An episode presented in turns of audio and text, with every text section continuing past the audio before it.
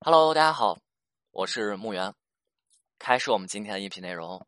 如果你的挽回在被你一系列纠缠行为弄的，现在挽回对象呀已经基本不怎么相信你了，表现就是不回你信息，对吧？你去上门，对方把你往外推啊，那对方甚至都不太敢再去接触你了。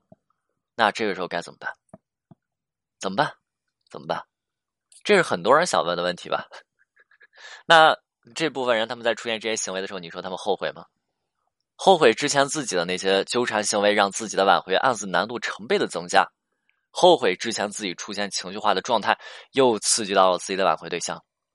那这个时候记好了，记好了，你现在这样子的状态，对方现在这样子的情况，你无论跟对方说什么，是不是对方都是不愿意去再相信你的？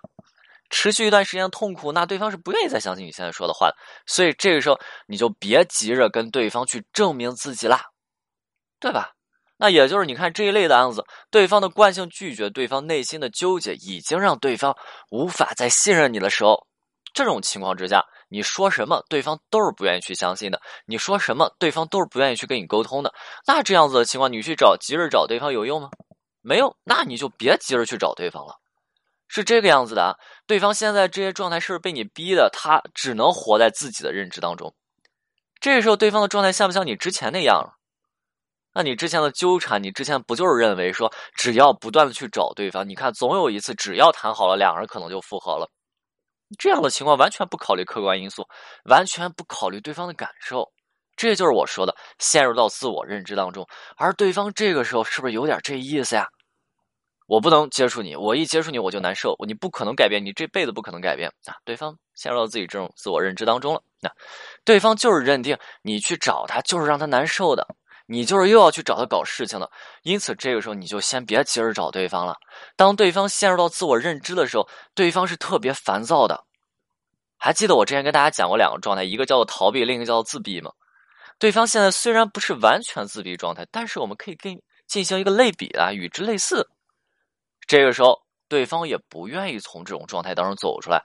如果你去强迫对方，对方不仅压根儿就不愿意去听你说什么东西，对方还要把你赶走。你不要再来找我了，对吧？你就是就是你你就是，对吧？我我这压力源就是你给我带来这种痛苦，你以后不要再来了。哼，那这个时候我们该怎么办呢？怎么办？你先别急着去逼对方了，是不是？只要对方这个时候联系方式没有删除你，你就自己先刷一刷朋友圈吧。当然，你去刷朋友圈的时候，你别整天发那些自己玩的很高兴、很开心、很欢乐的那些动态哈。啊，你别自己搞出去玩的很开心的。你看啊。对方现在是不是因为你，你把他弄的这情绪很糟糕，心态很爆炸，甚至对方现在还有点小蜗牛缩壳的意思。而这个时候，你再把你的动态刷那么高兴，刷那么兴高采烈的，对方是不是要心态爆炸？当对方心态爆炸，你的挽回也就结束了。因此，这个时候你先干嘛？你先分享一两首悲伤的歌。啊，当然啊，你注意啊，你分享一两首悲伤的歌的时候，你别说啊，就是之前有一个男生，有一位男生，他听我音频的时候，哎，分享一两首悲伤的歌行，他又过一会儿分享一首，过一会儿分享一首，他不仅分享到朋友圈，他干嘛？给自己挽回对象发，过一会儿发一首，过一会儿发一首，然后过一会儿他挽回对象给他删了，男生来找我，哎，老师，你不是说分享一两首悲伤的歌吗？他怎么给我拉黑删除了？然后我跟男生说，你分享了几首？啊，不多，也就百十首吧，不多，也就百十首吧。我们就只分享一两首悲伤的歌，而且有间隔，对吧？我今天分享一首，过两天再分享一首，对不对？分享到我的朋友圈啊。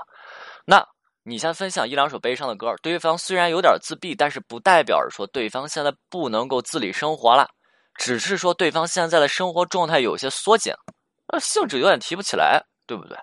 那这个时候我们就先发一两首悲伤的歌啊，听歌如见人嘛。我们做的是一个侧面的小共情，之后呢？偶尔给对方发发信息，隔三差五的我们做个小关心。在对方状态不好的时候，我们要做什么样的事情？是去逼迫，还是去陪伴？毋庸置疑是陪伴吧。嗯呐，一定是陪伴，不是逼迫。虽然说我们现在的陪伴已经不再是雪中送炭，但是我们现在陪伴那一定不是火上浇油。这个时候啊，有条件的人啊，有条件的挽回者，你可以偶尔给对方送点东西啊，当然也别天天送啊。你一两个星期去给对方送一次就行。但是记好了，这里的行为是二选一的，二选一懂吗？也就是你在这里，如果你选择了说，老师我给对方去送东西，OK，那你送东西你就别发信息。如果说你发信息，你就不要去送东西，知道吧？二选一啊。那这里我们把联系的间隔拉到最大，以一种最轻柔的方式和对方进行一个陪伴以及互动。我们这么做的目的是去减弱对方对我们抗拒的心理状态。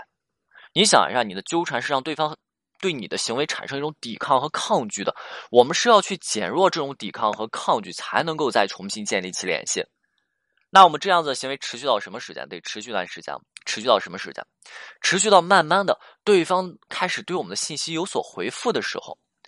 当然，持续到说信息回复到什么程度呢？在最开始的时候，对方的回复状态，它会呈现出一种收缩话术的状态。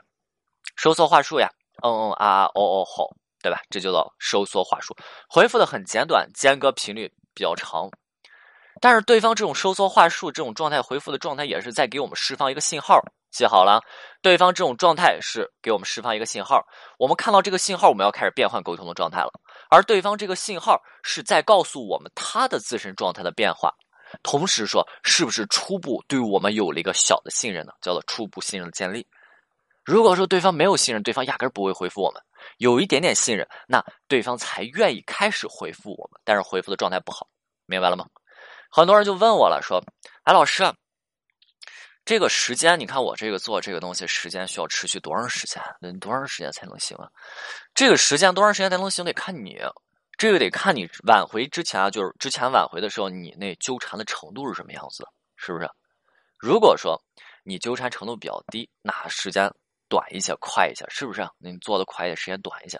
但是如果你纠缠程度高的话，那 那这个时间就比较长了。”这个没办法，这个没办法，这是一个客观条件、客观现象，就没办法。就是我们主观上稍微缩短一下，能稍微缩短一下，但是客观上是没办法的。这时间毕竟是相对纠缠程度低的，一定是长不少的，没办法。因为我们在做这个行为的目的是什么呀？想一下，是不是给之前错误的挽回、错误的挽回方式方法去做的一个弥补？明白了吗？OK，今天内容就到这里，我们下次再见。